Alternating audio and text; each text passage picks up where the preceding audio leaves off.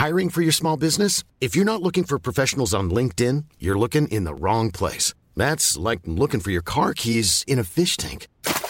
LinkedIn helps you hire professionals you can't find anywhere else, even those who aren't actively searching for a new job but might be open to the perfect role. In a given month, over 70% of LinkedIn users don't even visit other leading job sites. So start looking in the right place. With LinkedIn, you can hire professionals like a professional. Post your free job on linkedin.com slash people today. 19h, c'est l'heure. Ravi de vous retrouver ce soir. Comment allez-vous? Moi, ça va. Lâcheuse Mais non, je suis là. Merci infiniment à notre ami Elliot Deval pour ses 48 heures. Mais tout de suite, la Minute Info avec vous, mon cher Simon Guillain. Bonsoir, chère Christine, et bonsoir à tous. Le Hamas revendique l'attaque en Cisjordanie, dans laquelle un soldat israélien a été tué aujourd'hui. Une attaque menée par trois assaillants sur un barrage qui sépare Jérusalem de la Cisjordanie. Cette attaque a été menée pour venger le sang des martyrs de Gaza, affirme le groupe terroriste. Les arrivées de migrants aux Canaries ont dépassé cette année le record de 2006. Entre le 1er janvier et le 15 novembre, plus de 32 000 migrants ont débarqué sur l'archipel espagnol. Ce nombre représente un bond de 118% par rapport à l'année dernière. Et puis en France, une église de Rouen a été cambriolée et pillée dans la nuit de mardi à mercredi. Il s'agit de la basilique du Sacré-Cœur. Selon le curé de la paroisse, une statue a été brisée et des vases sacrés ont été volés. Les dégâts sont estimés à des dizaines de milliers d'euros, chère Christine. Merci beaucoup Simon. Et au sommaire ce soir, nous ferons un tour de table sur ces 67% de Français euh, qui sont euh, farouchement euh, opposés à la suppression des minima sociaux pour les étrangers. On parlera de la basilique du Sacré-Cœur de Rouen qui a été vandalisée. Mais vous qui nous regardez ce soir, de quel peuple faites-vous partie? Selon Éric Zemmour, Emmanuel Macron est en réalité le président de deux peuples, l'un judéo-chrétien, l'autre islamo-gauchiste. Et si Emmanuel Macron y croyait et prenait déjà acte de cette réalité dans toutes ses décisions, est-ce deux peuples D'un côté, les banlieues avec son interprète légitime du soir, Yacine Bellatar, et de l'autre, la France qui ne veut pas mourir, qui a marché dimanche? La République n'est-elle pas pourtant indivisible? L'édito de Mathieu Bocoté. En quoi une partie de l'islam entraînerait-elle des conflits un peu partout dans le monde, sur tous les continents? La civilisation islamique pose-t-elle réellement problème à toutes les autres civilisations, les hindous, la chinoise avec les ouïghours, les russes ou encore à les tchétchènes? Euh, L'Afrique qui voit aussi se battre chrétiens et musulmans pourquoi l'islam produit-elle des conflits dans le monde? L'islam ou l'islamisme?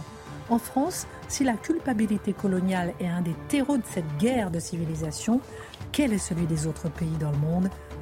L'analyse de Guillaume Bigot.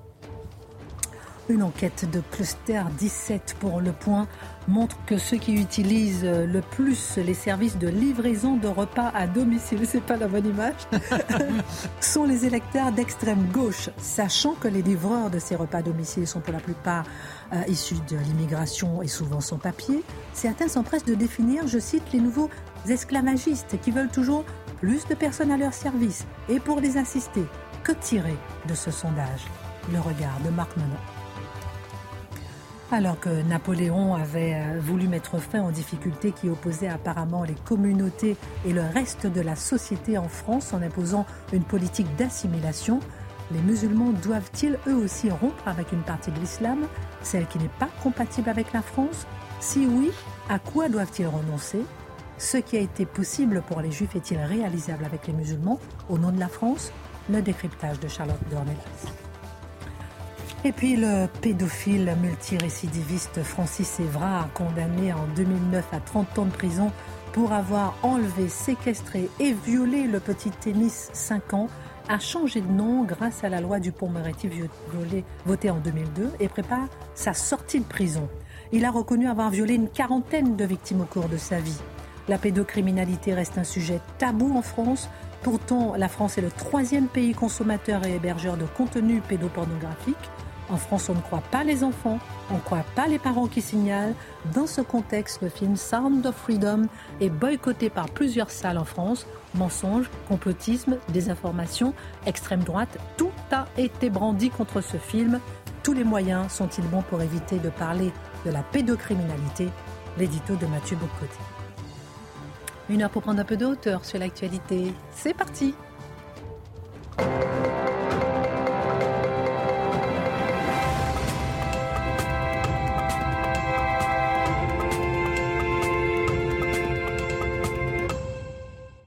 Alors, on parlera de la basilique de, Sacré-Cœur euh, de Rouen, on parlera de ce sondage aussi dans un instant. Avant tout, petite. Je me la, la tête de C'est vraiment le retour de la maîtresse d'État. Ah, pardon Ça s'est bien passé sans moi?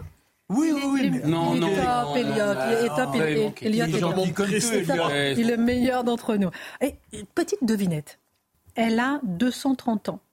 Elle est née pendant la Révolution. Elle est née pendant la Révolution. La République. La Convention l'impose. C'est une sorte de pain, le pain de l'égalité. Mmh. Aujourd'hui, la voilà, c'est la baguette. C'est son anniversaire. J'essaie de ne pas montrer la marque de la baguette de la boulangerie. Et voilà, donc joyeux anniversaire à la baguette bien française, bien symbole de la France, qui a aujourd'hui 230 ans. Le pain en tant que tel a 230 ans. Mais la baguette, c'est au moment où on a fait 15 le novembre 1793. Oui. Édito baguette. Mais, mais au moment où on faisait le métro, les ouvriers immigrés, qui étaient les Auvergnats, les Bretons, se tapaient dessus et ils avaient besoin, pour couper le pain dont vous venez de parler, ils avaient besoin d'un couteau.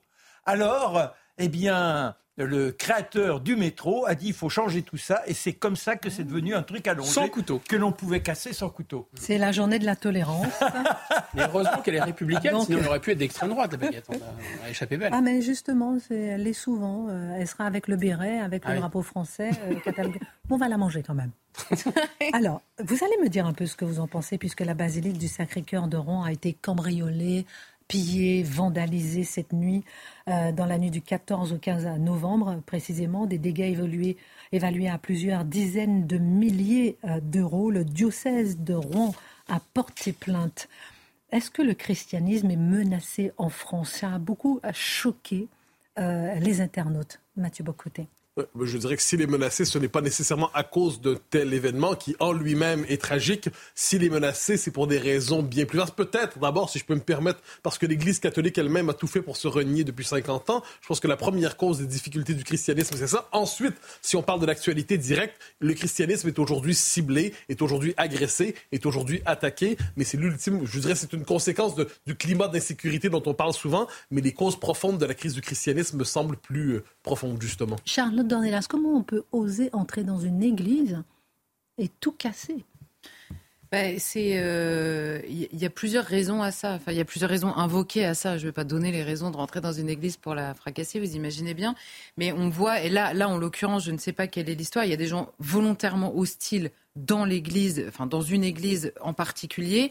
Il y a des gens complètement fous, il y a des, toutes les dérives euh, satanistes euh, qui, elles, vont se servir extrêmement précisément. Donc, il, y a, différentes raisons pour lesquelles les gens viennent attaquer les églises. Ce qui est sûr, c'est que, et on en a déjà parlé sur votre plateau, c'est qu'il y a énormément euh, d'attaques, parfois de profanation, là ça a l'air d'être le cas, et, assez peu d'indignation par rapport à la, au nombre.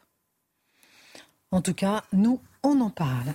Mathieu Bocoté, de passage chez Pascal Pro hier, Éric Zemmour a affirmé que les hésitations d'Emmanuel Macron dans le conflit entre Israël et le Hamas s'expliquaient par le fait qu'il était désormais un président à la tête de deux peuples, un peuple judéo-chrétien, un peuple islamo-gauchiste. Est-ce aussi votre constat?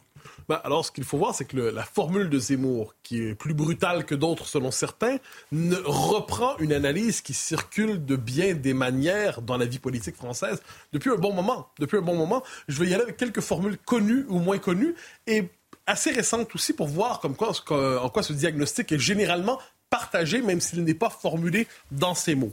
On connaît la formule évidemment de Gérard Collomb qui parle nous étions côte à côte, nous serons face à face demain possiblement. C'est une manière comme une autre de dire la société française est à ce point clivée que deux peuples en fait parviennent à se constituer. Le peuple d'origine, on ne sait pas exactement, euh, exactement comment le nommer, le peuple historique, et un peuple nouveau qui prend le visage des banlieues, qui trouve souvent dans l'islam son étendard, qui trouve, et j'y reviendrai, dans la mémoire des coloniales euh, son ressentiment, euh, le ressentiment identitaire, le carburant identitaire en fait nécessaire pour s'affirmer publiquement.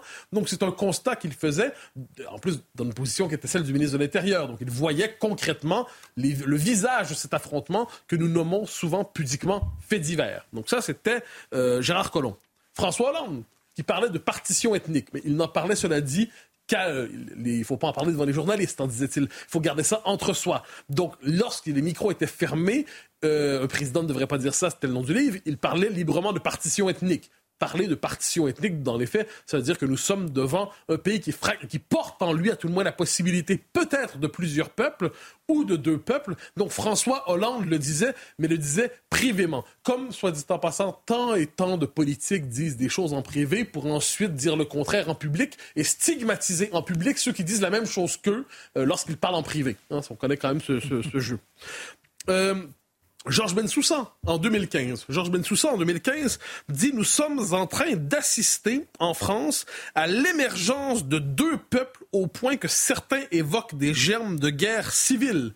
Georges Bensoussan utilise cette formule en 2015. D'ailleurs, j'étais étonné de l'entendre ce matin dire le contraire euh, lorsqu'on lui, demande, euh, Sonia Mabrouk lui demande que, euh, est-ce que de, de, la formule de Zemmour, les deux peuples, il dit C'est une phrase dangereuse. On ne peut pas parler de deux peuples on doit considérer, on doit continuer à considérer qu'il n'y a qu'un seul peuple, même si nous savons que les fractions sont terribles. Donc, est-ce que Georges Bensoussan, en 2023, considère que Georges Bensoussan, en 2015, a prononcé une phrase dangereuse? Je ne le crois pas. C'est probablement parce qu'il considère que la situation s'est améliorée depuis et qu'on ne peut plus utiliser de tels termes aujourd'hui. Mais je reviendrai sur une formule qui me semble plus, plus frappante, en fait, chez Bensoussan, et ça nous conduira chez Alain Juppé.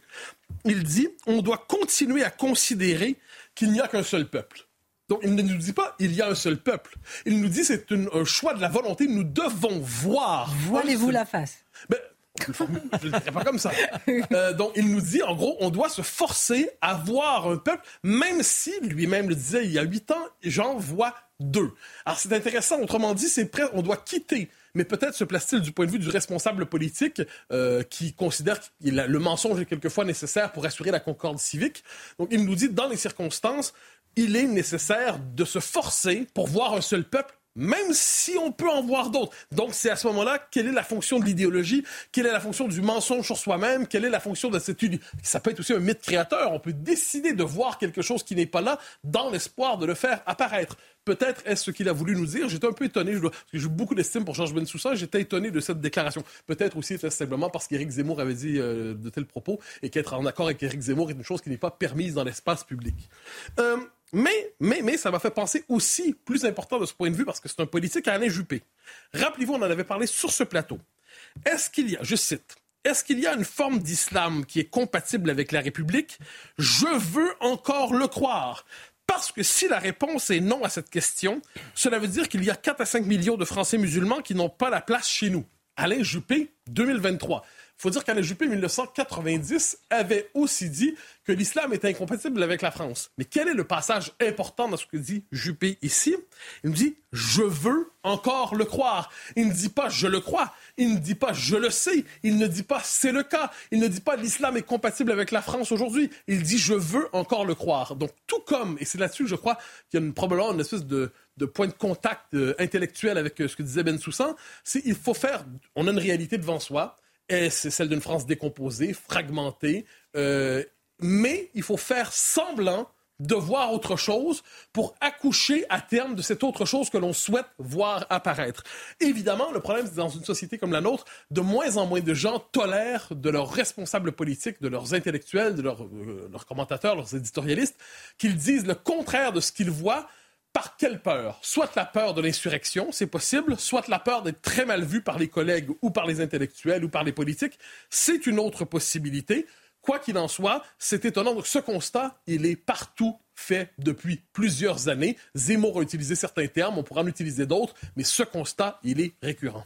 Alors, la Constitution parle d'une république une et indivisible. Est-ce qu'il n'y a pas justement un non-sens alors à parler de deux peuples ah ben, Je pense qu'on arrive à un moment où justement il y a un grand écart entre la Constitution qui peut bien proclamer ce qu'elle veut et des réalités sociologiques, démographiques, culturelles qui me semblent fondamentales.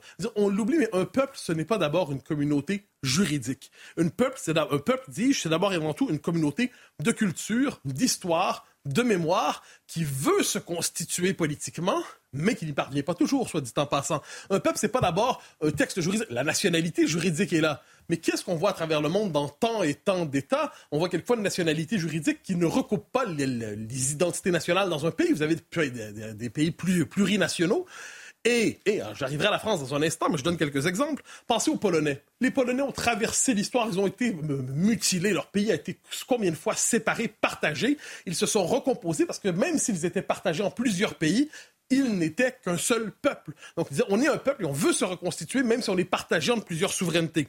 Les Écossais, aujourd'hui, on pense ce qu'on veut de leur cause, mais les Écossais, pendant longtemps, ont dit on veut une assemblée. C'était la dévolution. Et là, ils ont eu leur assemblée euh, représentative euh, provinciale, entre guillemets. Et là, ensuite, ils ont dit maintenant, on veut l'indépendance. Donc voilà un peuple qui n'avait pas d'institution, mais qui dit on existe comme peuple, même si on n'a pas de texte juridique les Catalans, dont on parle beaucoup, beaucoup ces jours-ci, sont dans la même situation en disant nous sommes un peuple et on veut s'autodéterminer nous-mêmes, même si on n'est pas à l'origine de la Constitution espagnole, donc il dit le contraire de nos aspirations nationales. Alors là, on parle de situation étrangère. C'est quoi l'originalité de la situation française en ce moment? C'est qu'ici, on ne parle pas de peuple historique qui se serait endormi et qui se réveillerait aujourd'hui, comme les Catalans ou les Écossais. On parle de populations nouvelles, récemment arrivées, qui se sont constituées, pas toutes évidemment, il faut prendre la peine de le dire chaque fois, mais qui se sont constituées à l'extérieur du référentiel national, à l'extérieur du référentiel qu'on dit républicain, qui se sont autonomisées en banlieue. D'abord, c'était le territoire, on a dit territoire perdu de la République, certains disent aujourd'hui enclave étrangère. On cherche le bon terme pour le nommer. Territoire conquis de l'islamisme, disent plusieurs. Euh, donc, on cherche à nommer cette réalité. Et là, on le voit aujourd'hui, il y a des territoires qui se dérobent à la fois à la loi française, à la police française et aux mœurs françaises. La question qu'on peut se poser, c'est est-ce que nous sommes devant un autre peuple, comme dit Zemmour, ou est-ce que nous sommes devant une myriade de communautés dispersées qui ne formeraient pas un peuple ensemble? Autrement dit, il y aurait des Pakistanais, des Algériens, des Marocains, euh, faites la liste de tous les gens qui sont... Et est-ce que tous ces gens mis ensemble parce qu'ils se vivent forment un peuple en tant que tel, pour l'instant, c'est hasardeux de l'affirmer. Ce qui est vrai, cela dit, c'est que si le temps passe, et tout est une question de temps, ces matières, eh bien, voir le, peuple des banlieues, entre guillemets, eh bien, à travers la mobilisation de la mémoire décoloniale française, qui fait le procès de la France historique, à travers l'islam, qui lui sert souvent d'étendard et qui peut être un étendard fédérateur, peut être capable de, peut surgir, peut-être est en train de surgir cet autre peuple français aujourd'hui. Je note, soit dit en passant, que chez les plus radicaux qui souhaitent l'émergence de cet autre peuple en France, ceux issus de l'immigration qui s'assimilent à la France, on les traite de collabos, souvent. On les traite de harki, arquettes. Hein, c'est le terme nouveau pour les femmes, euh, par exemple, qui, qui s'assimilent à la culture française. Donc, il y a un, conflit d'allégeance et de légitimité qui doit être vécu chez certains, et en fait par plusieurs. Un dernier mot, un mot sur Yacine Bellatar. Euh, je sais que vous en avez parlé euh, hier dans l'émission, mais j'aimerais vous entendre peut-être sur un autre angle. Emmanuel Macron, est-ce qu'il ne prend pas un vrai risque en faisant d'Yacine Bellatar l'interprète légitime des banlieues? Ah, vous avez les deux mots importants ici, je crois, interprète et légitime.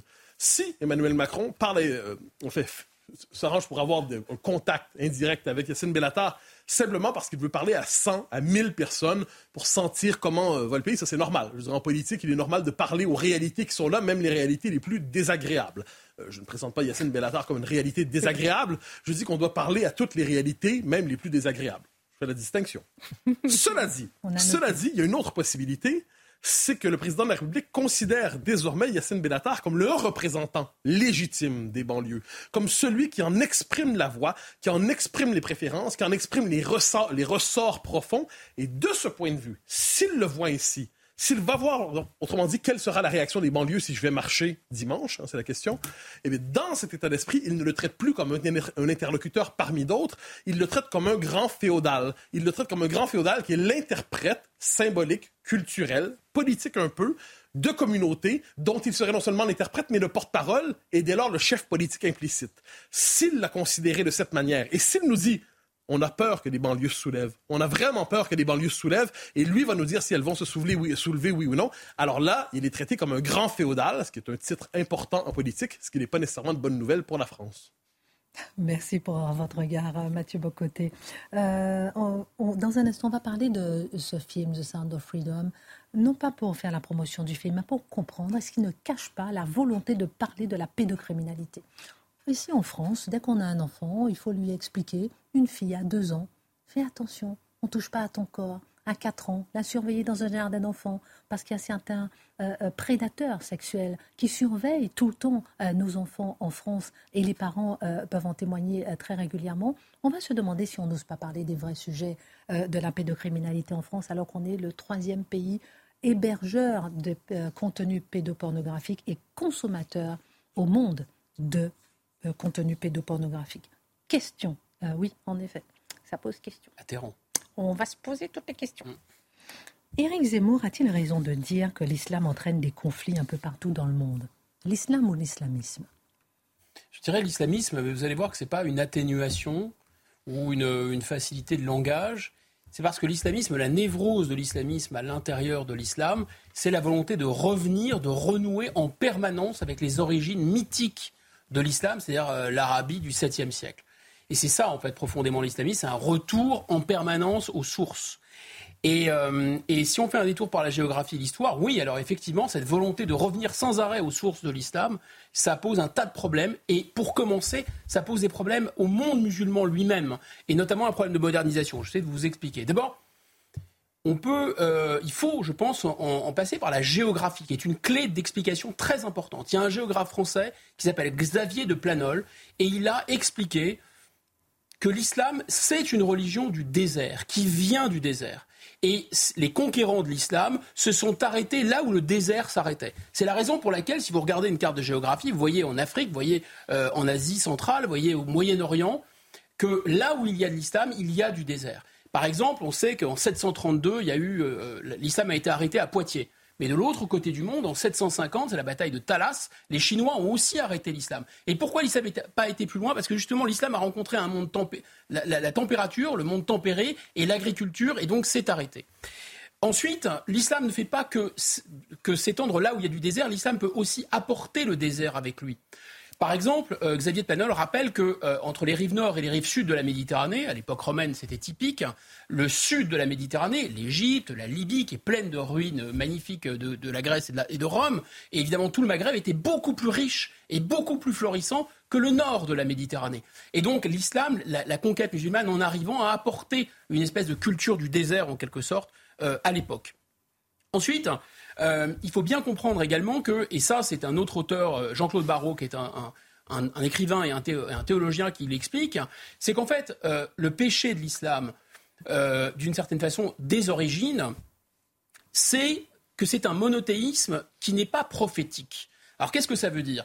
Ça veut dire que le christianisme et le judaïsme attendent de l'avenir, attendent un prophète le retour d'un prophète. Donc ils attendent quelque chose de l'avenir. Il y a une espérance dans l'avenir. Là, c'est un monothéisme qui considère que toutes les prophéties sont réalisées. Et c'est pour ça qu'il y a toujours cette tentation d'en revenir à l'origine. En quelque sorte, il y a la maison témoin du 7e siècle en Arabie, et on fait ça, et on applique tout, ça, et tout est parfait.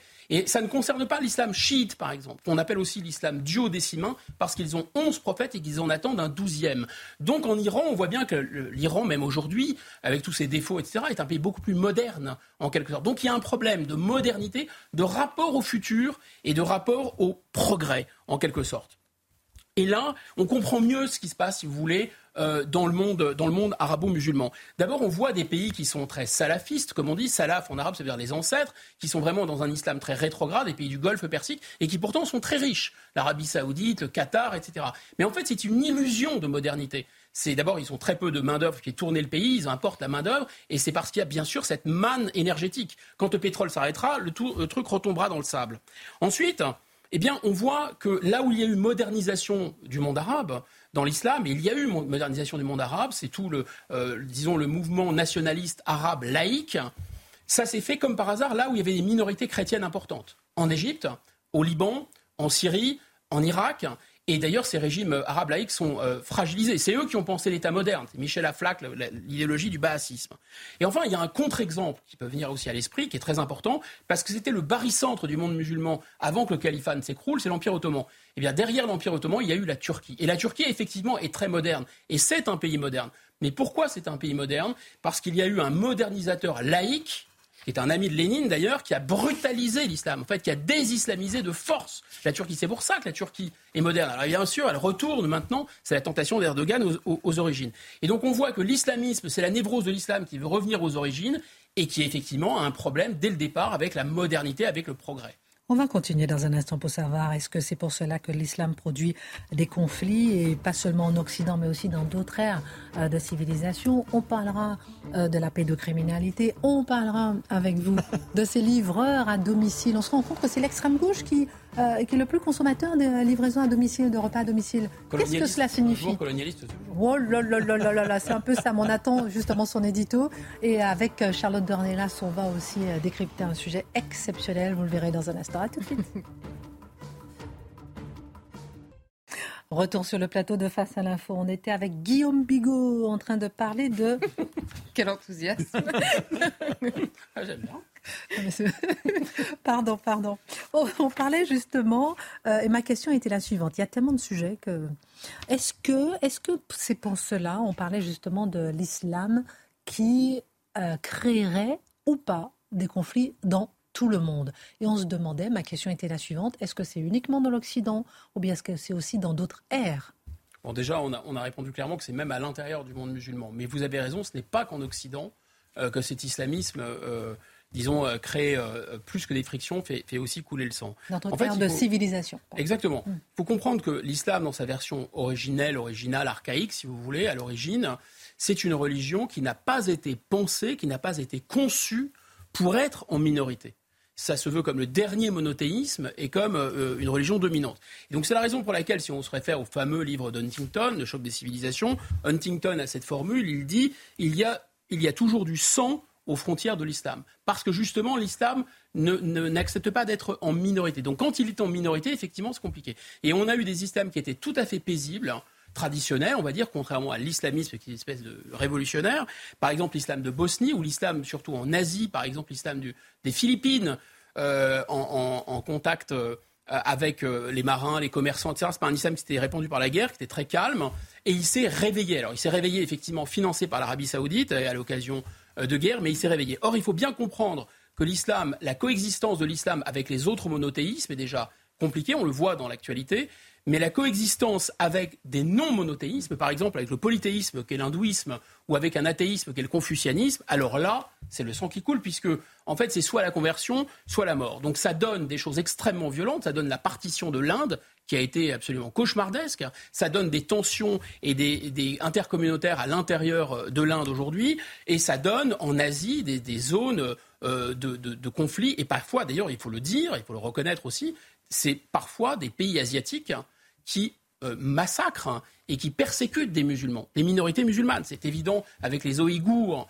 dans le, dans le nord-ouest de la Chine, et c'est évident aussi avec la minorité Rohingya en Birmanie. Donc la thèse d'Huntington, qu'est-ce que c'est que, euh, que reprenait Eric Zemmour hier? C'est grosso modo les Chinois, les Indiens, les Russes qui veulent remplacer euh, les États-Unis comme hégémone, qui veulent euh, dominer le monde, ils vont faire comme les États-Unis l'ont fait depuis 1947. C'est-à-dire, ils vont aller voir les salafistes, l'islam extrêmement rétrograde du, Golfe Persique, qui est plein de pétrole et de gaz, et ils vont dealer avec eux sur notre dos. Mais en fait, je crois que ça, c'est vraiment une réflexion de Huntington, c'est une réflexion d'Américains. En réalité, les Chinois, justement, les Indiens et les Russes ont déjà de gros problèmes avec l'islamisme. Donc ça m'étonnerait qu'ils agissent de manière aussi légère, on va dire, avec l'islamisme que l'a fait l'Amérique pendant les 40 dernières années. Alors, euh, justement, est-ce que l'islam sunnite ne va pas réussir à prendre le pouvoir en Europe, voire à conquérir le monde? Je pense qu'on est, euh, on est assez loin du compte. Ça ne veut pas dire que c'est pas dangereux et que c'est pas, c'est pas couler le sang. Ça fait couler le sang. Ça va continuer. C'est une guerre très très longue. Euh, mais d'abord, la tentation euh, pour l'islamisme de créer un État moderne a partout échoué. Ça a échoué euh, au Soudan, ça a échoué en Algérie, ça a échoué en Syrie, ça a échoué en Égypte. L'indice de développement d'Afghanistan montre que ce n'est pas vraiment un projet nécessairement totalement d'avenir, on va dire ça comme ça. Donc l'islamisme sunnite, en fait, a deux chances devant lui. La première chance, c'est la mondialisation, et la deuxième chance, c'est la déconfiture de l'Europe, l'effondrement de l'Europe, l'Europe qui coule sur elle-même comme une espèce de bougie. Voilà. Alors la mondialisation, pourquoi ça favorise l'islamisme? Parce que d'abord l'islam adore les villes, se déteste l'agriculture, etc. Et euh, l'islam adore aussi le commerce, c'est l'origine des, des, caravanes. Le mot business, d'ailleurs, est un mot d'origine arabe, soit un business légal ou illégal. Et l'islam se l'islamisme déteste les États-nations. Eh bien, c'est exactement ce que fait la mondialisation, c'est d'affaiblir les États-nations. Et en fait, les pétrodollars d'un côté et Internet de l'autre a donné à l'islam, notamment à l'islam sunnite, version islamiste, hein, a donné une unité qu'il n'a jamais eue finalement euh, dans son histoire. Donc oui, la mondialisation, d'une certaine façon, est une chance.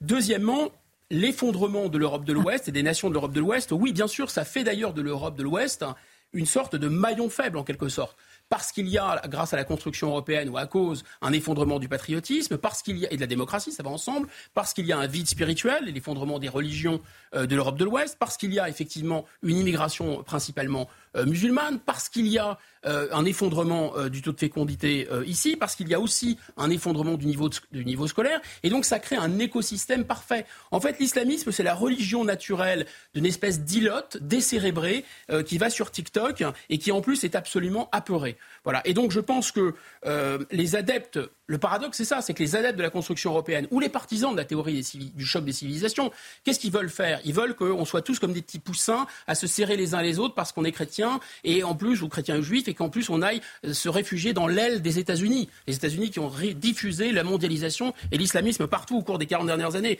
Voilà une, une idée qu'elle est bonne. Donc en fait, sans le savoir, ces, partisans du bloc occidental se font les idiots utiles de l'islamisme parce que seul le patriotisme, seul l'État fort peut briser euh, les reins de l'islamisme. Et puis on rappelle qu'il y a beaucoup de musulmans qui nous regardent, hein, qui ne sont pas effectivement... Et qui sont, j'imagine, des patriotes français et fiers de l'être. Bien sûr, bien sûr, il faut le rappeler. Alors on a appris... Euh, ni des Américains, ni des islamistes. Des assimilés. Ni des européistes.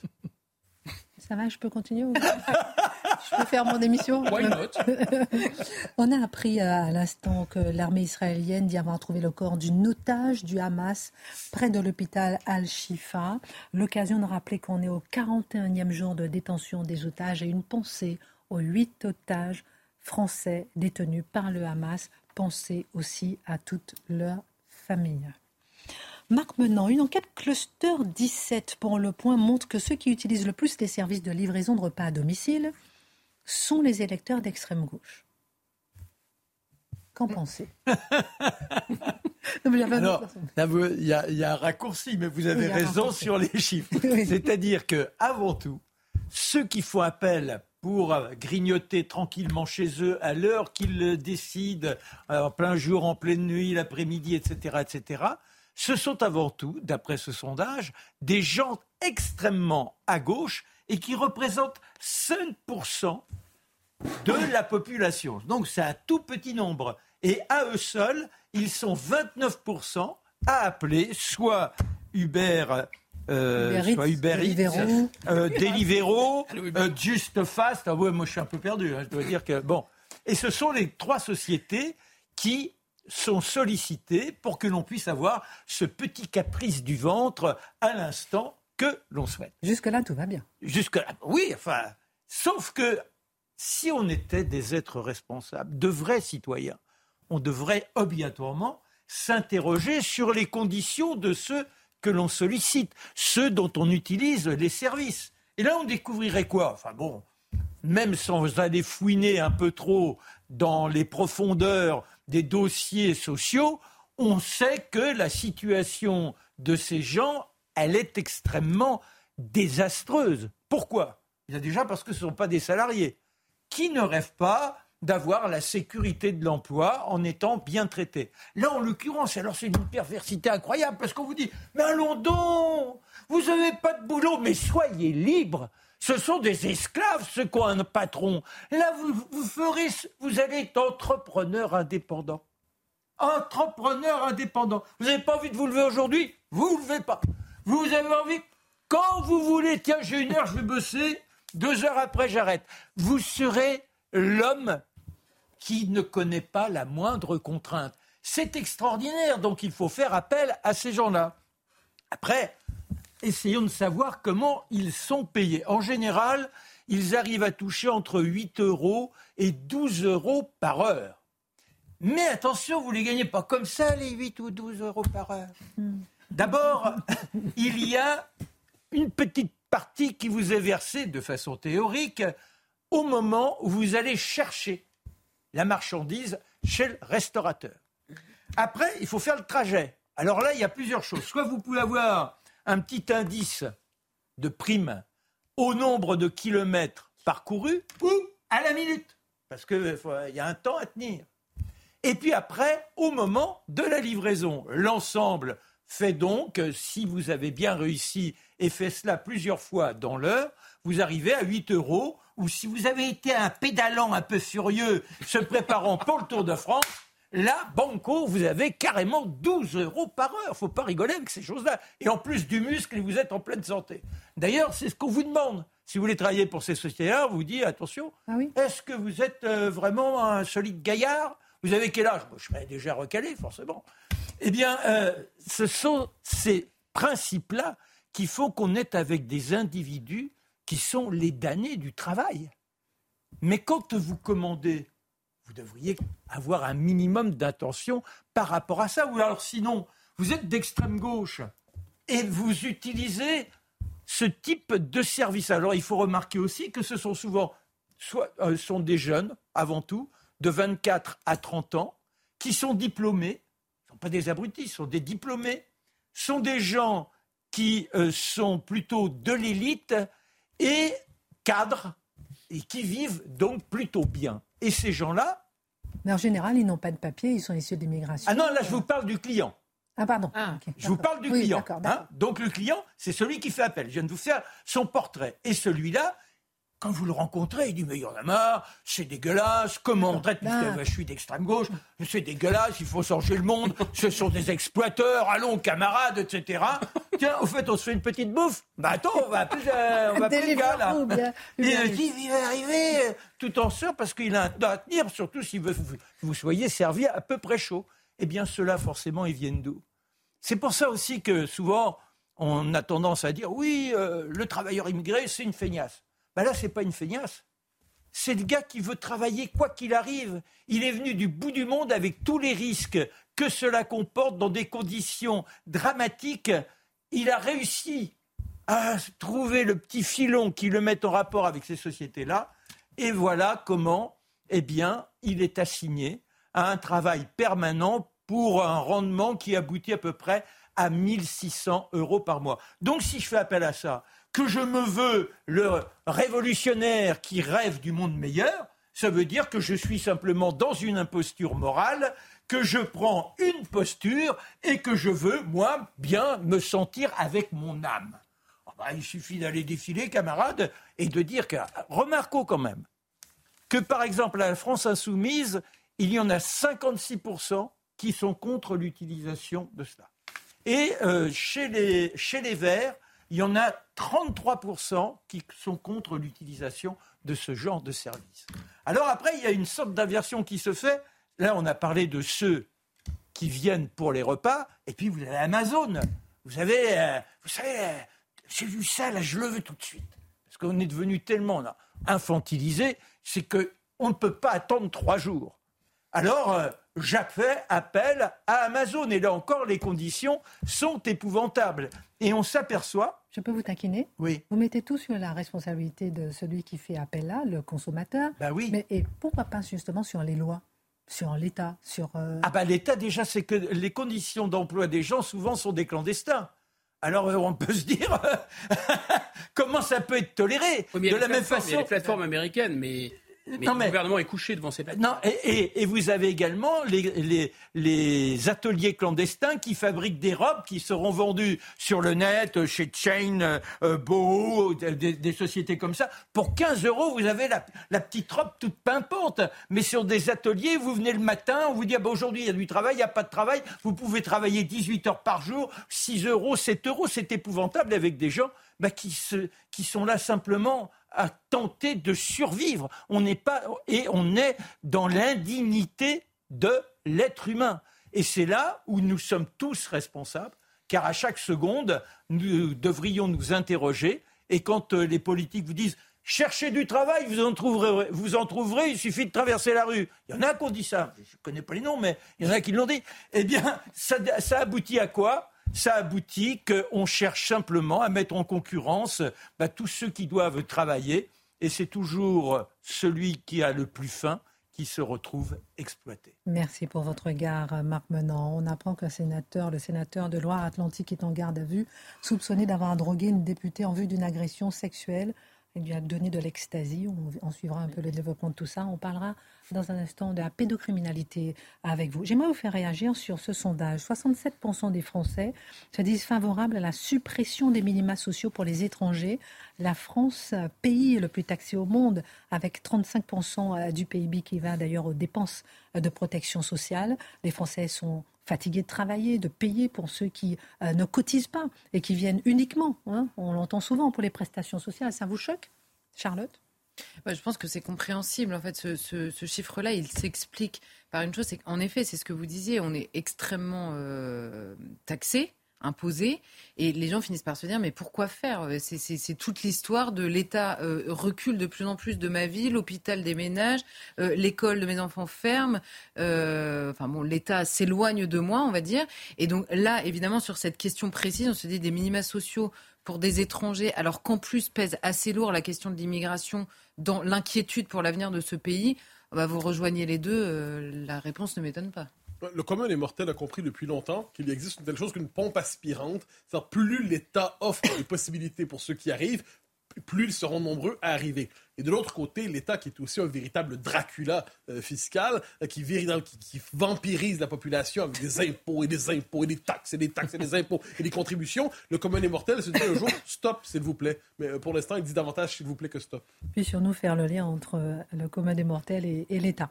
est-ce que... Ah, oui, pardon. Oui, allez-y, parce que je vais vous faire réagir sur un autre Oui, non, non, mais c'est en deux mots. C'est de dire par rapport au sujet que je viens de traiter, c'est quoi hmm. bah, C'est la conséquence. Est-ce que l'on veut effectivement qu'il y ait des pauvres bougres qui soient dans ces conditions infectes Et que fait-on pour eux? Donc c'est là où il faut prendre une position pour qu'ils ne viennent pas nourrir un rêve qu'il est impossible de leur offrir. Non, ce que la gauche a voulu en instaurant cette protection sociale, c'est la solidarité, c'est-à-dire qu'on paye et on récupère ce qu'on a payé si on, rencontre le risque, le risque de maladie, le risque de chômage, etc. Là, ça n'a rien à voir. Ce que les eunuques euro-libéraux ont fabriqué, c'est la mendicité. En fait, ça n'a rien à voir. Donc, c'est insultant en plus. Donc, si on n'a pas de bras, pas de chocolat. Si on ne paye pas, on n'a pas de cotisation. C'est normal. Si on cotise pas, on n'a pas d'aide. Des euh, Nantais, petite réaction avant de passer à votre sujet, Charlotte. Des Nantais s'offusquent des décors iconoclastes installés pour Noël. Je sais pas, on sent déjà la pression hein, contre Noël, arriver à grands pas. À Nantes, la mairie assume son approche multiculturelle. Euh, au programme, une mère Noël féministe en jogging. Euh, non, mais en plus, ils disent que l'esprit de Noël est multiculturel. Il n'est plus unique, mais laisse la place à toutes les confessions ou non-confessions. Parce que ces moments féeriques devraient rassembler tout le monde sous le même drapeau de la créativité. C'est exactement ça. Vous avez parfaitement mis en scène la débilité d'une telle représentation. Moi, je trouve, mais c'est ce qu'on appelle aux États-Unis la guerre contre Noël. La guerre contre Noël, elle se mène depuis 30 ans.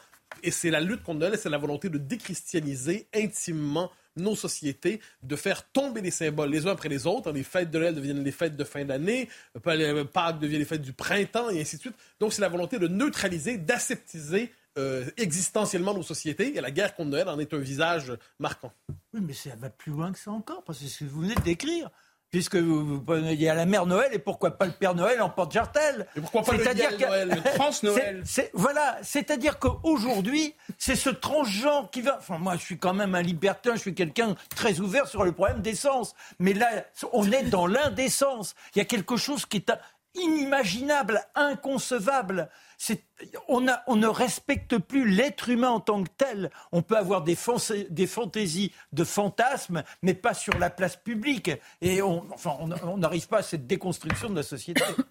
Allez-vous, vous regardez, voilà, ça c'est Nantes Noël 2022, ça sera pareil à Nantes Noël 2023 envoyez-nous un petit hashtag face à l'info si vous allez fêter Noël et pourquoi? Parce que là, une petite pression. On est perdu là. Petite pression pour ne pas fêter Noël. Un petit hashtag face à l'info. Dites-nous si vous allez fêter Noël. Pourquoi est-ce que vous êtes des résistants hein, si vous fêtez Noël? Charlotte Dornelas, il faut que les musulmans rompent avec une partie de l'islam celle qui n'est pas compatible avec la France, a déclaré hier soir sur CNews Eric Zemmour, reprenant l'exemple des Juifs en France. Mais de quoi parle-t-il concrètement? Est-ce possible? Beaucoup de questions à se poser. Mais déjà, la première chose, c'est qu'en effet, il a repris cet exemple-là. Alors, euh, Éric Zemmour en avait déjà beaucoup parlé, notamment d'ailleurs sur ce plateau à l'époque où il officiait. Mais plusieurs personnes, euh, plusieurs personnes ont évoqué cette cette partie-là, cette, euh, cette histoire-là de l'histoire de France, en disant puisqu'on a réussi une fois, c'est peut-être ça qu'il faut reprendre comme exemple. Alors déjà, on va s'attarder sur de quoi on parlait exactement à l'époque. Alors, bon, c'est évidemment la phrase de Clermont-Tonnerre. Alors là, à l'époque où je regardais euh, face à l'info, euh, je l'ai entendu de nombreuses fois sur ce, sur ce plateau. Il faut tout refuser aux Juifs comme nation et tout accorder aux Juifs comme individus. Alors évidemment, c'est une phrase qui est qu'on peine un peu à comprendre aujourd'hui, où chaque individu peut quasiment se revendiquer nation à lui tout seul tous les jours. C'est les revendications permanentes que l'on voit. Et après tout, si moi, euh, ma culture, c'est ça, et si moi, je décide que je suis ci, et si moi, je décide que demain, je serai autre chose. Donc là, il faut penser qu'on était dans un monde un peu plus euh, raisonnable sur la distinction entre la personne et la nation. Et l'idée, c'était de différencier la liberté de culte, de conscience et de pensée des individus, en effet, et de n'assumer comme nation en France que la France sur le terrain des us et coutumes. Donc c'était assez simple comme distinction.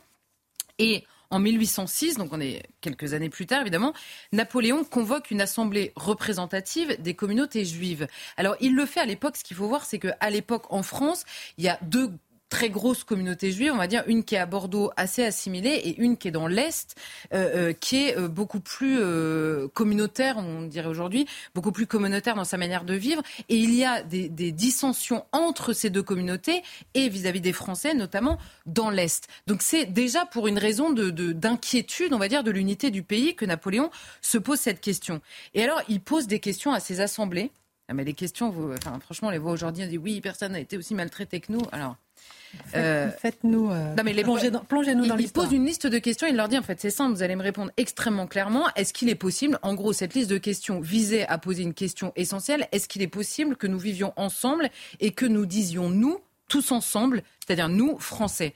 Alors il pose des questions sur les mœurs, il pose la question de la polygamie, la question du divorce, la question du mariage avec un chrétien ou une chrétienne. Il parle, ah, ensuite il aborde la question de la citoyenneté.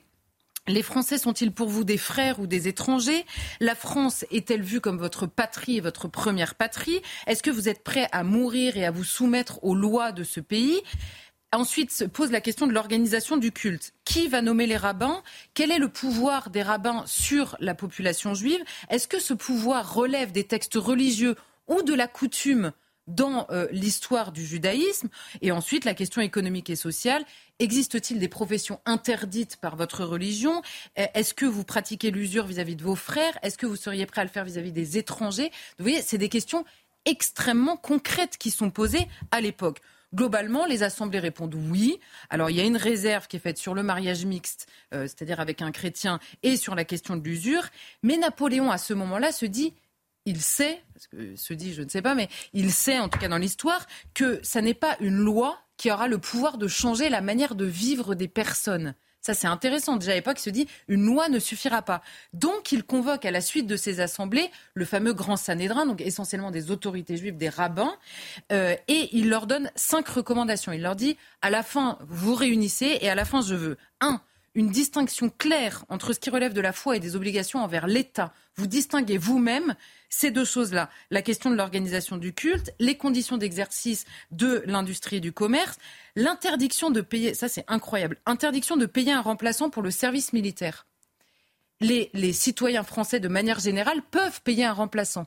Et donc les juifs disent à l'époque, bah, vous êtes gentil, mais là, on va pas nous en demander plus. Et d'ici, parce que précisément, il y a un gros problème d'unité dans le pays. Donc là, temporairement, il faut que vous prouviez que si vous êtes capable de faire encore plus que les autres, il leur demande ça quand même. Vous voyez euh, euh, ce qui se passe. Et alors bon, là c'est l'idée napoléonienne originale.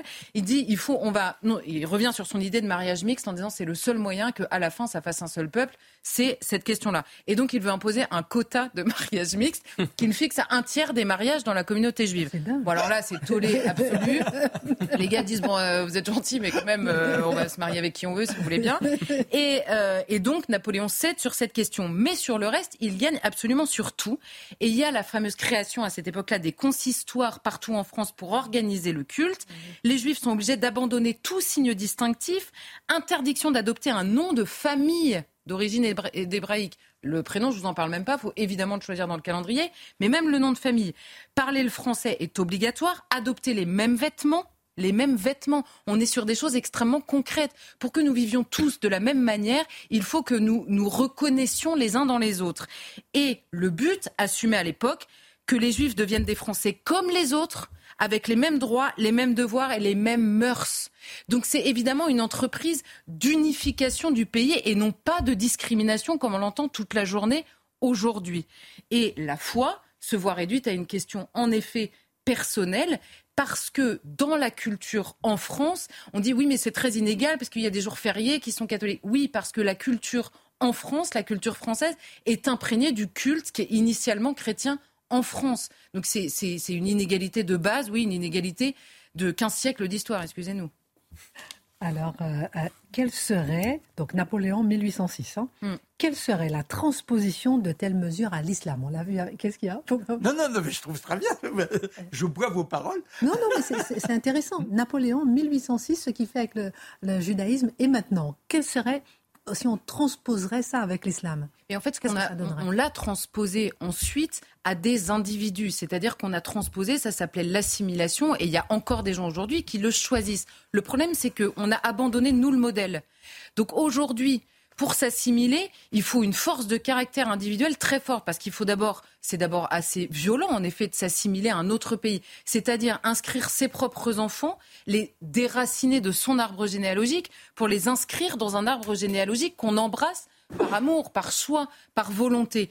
Donc c'est un, c'est quand même une, comment dire, un, processus qui demande de l'investissement d'abord et peut-être un peu d'aide. Bon bah nous on a dit on va, on va non seulement pas vous aider à le faire, mais on va plutôt euh, assumer le contraire. Donc c'est tout simplement cette question-là, préférer séparer dans la religion ce qui relève en effet de la foi et ce qui relève de la loi puisque pour le coup, le judaïsme et l'islam ont en commun d'avoir une orthopraxie, c'est-à-dire une loi qui dicte aussi beaucoup de choses dans la manière de vivre quotidiennement. Donc là-dessus, c'est assez similaire. Mais pour cela, il faut d'abord que la France elle-même tranche un débat intérieur, c'est-à-dire en interne. Quel modèle? Quel modèle? Est-ce que c'est le modèle multiculturel, c'est-à-dire est-ce que la France est un espace qui est en permanente évolution et qu'un siècle d'histoire ne font rien puisque ce sont les gens qui sont là dans, une espèce de hall euh, euh, destiné à changer en permanence ou est-ce que ces 15 siècles d'histoire disent quelque chose de la continuité historique du peuple de souche et de tous les gens qui s'y agrègent? Mais cette question-là, c'est déjà une guerre culturelle, si je puis dire, à l'intérieur de la France. Donc comment voulez-vous qu'une décision pareille soit prise Puisque la guerre, elle fait déjà rage à ce moment-là. Et par ailleurs, il est impossible, et c'est pour ça que je reprends euh, ce que j'ai détaillé sur 1806 euh, euh, Napoléon, comme vous disiez, il est impossible de lutter contre les discriminations tout en faisant de ces discriminations personnelles une revendication.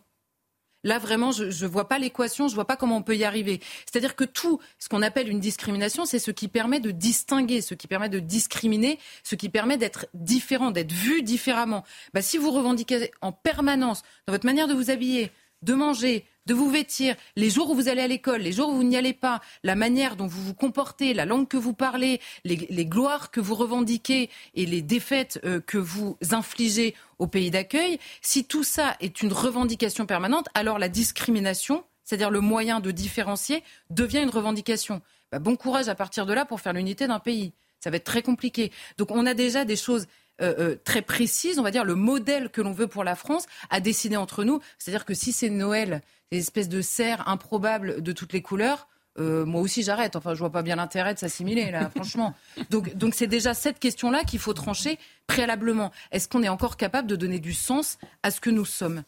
Dernière question moralité. du coup, Charlotte, vous semblez quand même sceptique complètement sceptique sur la faisabilité d'une telle mesure avec euh, l'islam, par exemple bah, Je suis sceptique aujourd'hui, alors pour plusieurs raisons qui rendent assez incomparables les situations dans le temps et surtout inopérant ce discours euh, même extrêmement volontariste. Il y a plusieurs choses.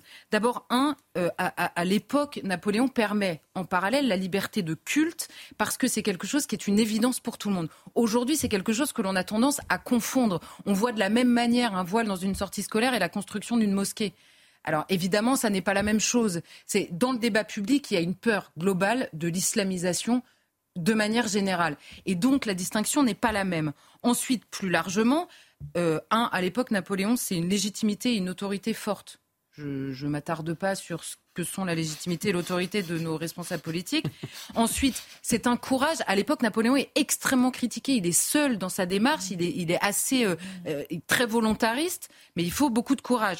Ensuite, pour assimiler, je vous le disais, il faut savoir à quoi. Et quand vous avez une religion, là en l'occurrence sur la question de la religion, qui est très conquérante contre une société d'accueil qui conjugue à la fois son propre dénigrement, et Napoléon c'est quelque chose euh, quelques siècles plus tard, quelques années plus tard, son propre dénigrement et la repentance eh ben, là, c'est pareil, vous ne gagnez pas, c'est impossible.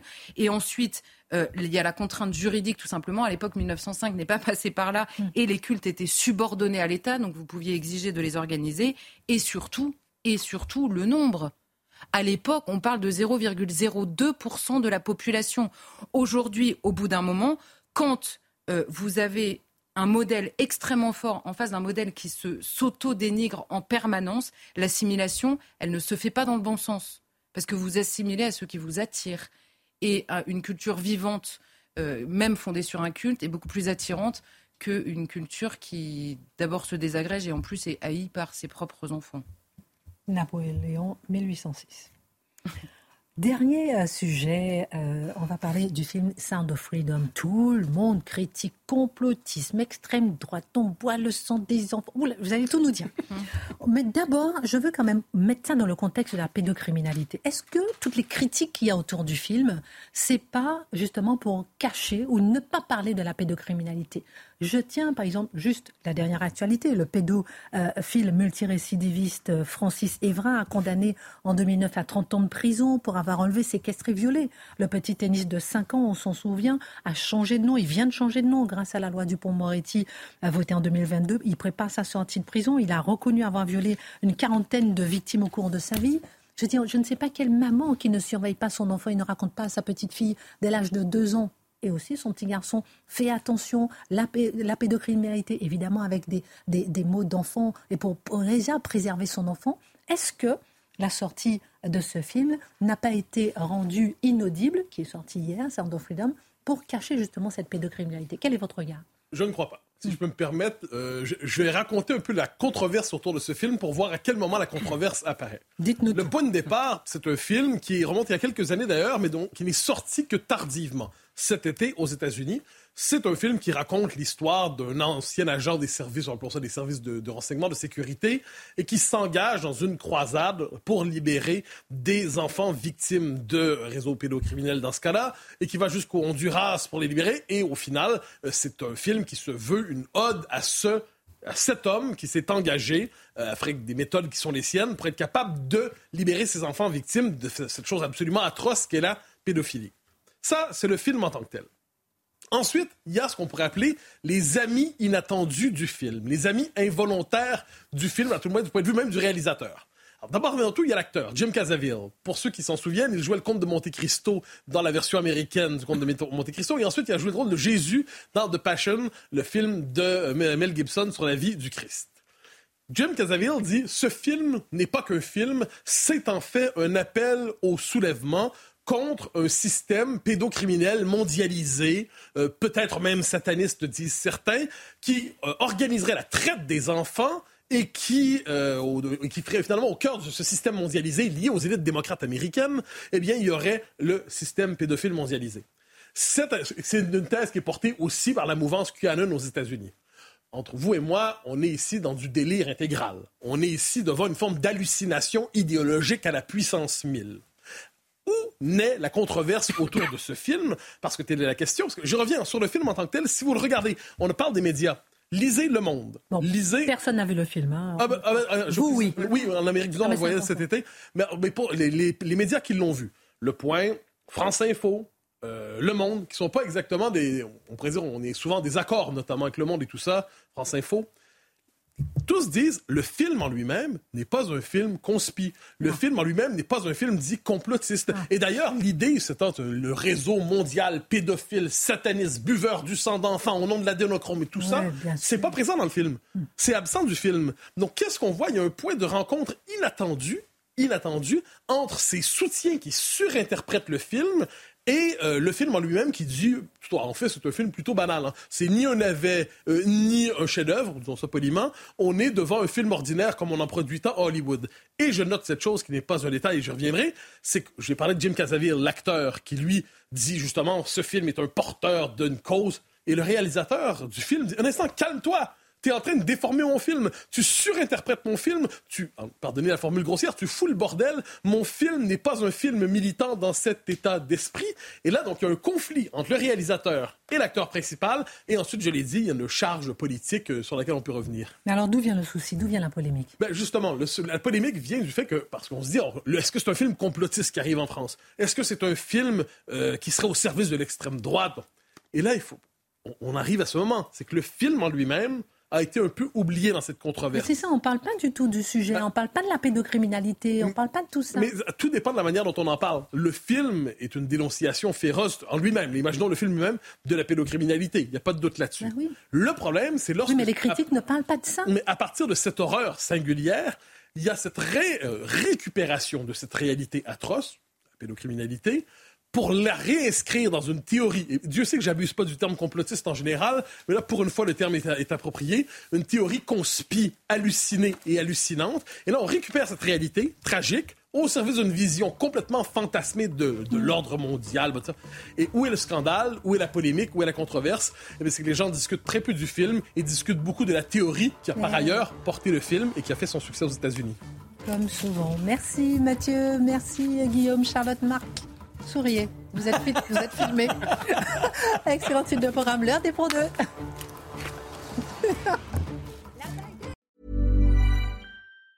Mom deserves the best, and there's no better place to shop for Mother's Day than Whole Foods Market. They're your destination for unbeatable savings, from premium gifts to show-stopping flowers and irresistible desserts. Start by saving 33% with Prime on all body care and candles. Then get a 15-stem bunch of tulips for just $9.99 each with Prime. Round out Mom's menu with festive rosé, irresistible berry chantilly cake, and more special treats. Come celebrate Mother's Day at Whole Foods Market.